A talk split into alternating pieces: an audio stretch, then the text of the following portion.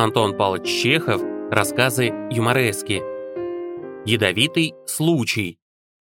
Как опасно иногда выписывать газеты, свидетельствует следующий случай, имевший место не так давно в одной из московских редакций. Филитонист СМ в ожидании редактора, которому он явился за получением гонорара, сидел в конторе, зевал и от нечего делать перелистывал конторские книги. Возле него сидел секретарь и водил тупым карандашом по столу. А вы видели когда-нибудь редакционные столы? Интересные столы. Они все исцарапаны, запачканы, исписаны каракульками, рожицами, подписями. Попадаются нередко подписи известных людей. Эти каракульки знаменательны.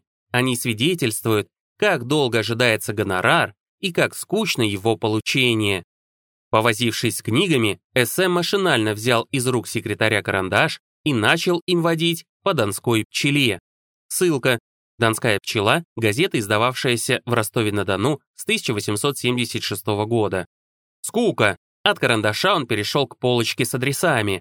Это обыкновенные полочки, на которых лежат маленькие пачечки. Каждая пачечка состоит из бумажек. На каждой бумажке написан адрес подписчика. СМ начал лениво рассматривать пачечки. Ельцы, Бердянский, Орлы, Скурата, Ивановы, Петровы, Сидоровы. Скучно. Хм, какая же это Елена Петровна Пьявкина?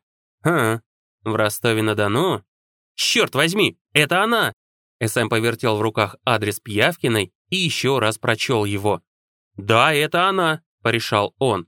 «Пять лет тому назад она бежала от меня и утащила тысячу рублей. Хм, пять лет я искал ее и не находил. Очень рад. Надо принять меры».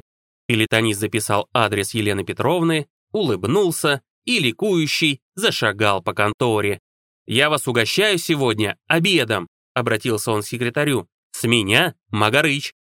На другой день СМ был у своего адвоката. Бедная Елена Петровна. Текст для вас озвучил Редрик Незвучный. До новых встреч!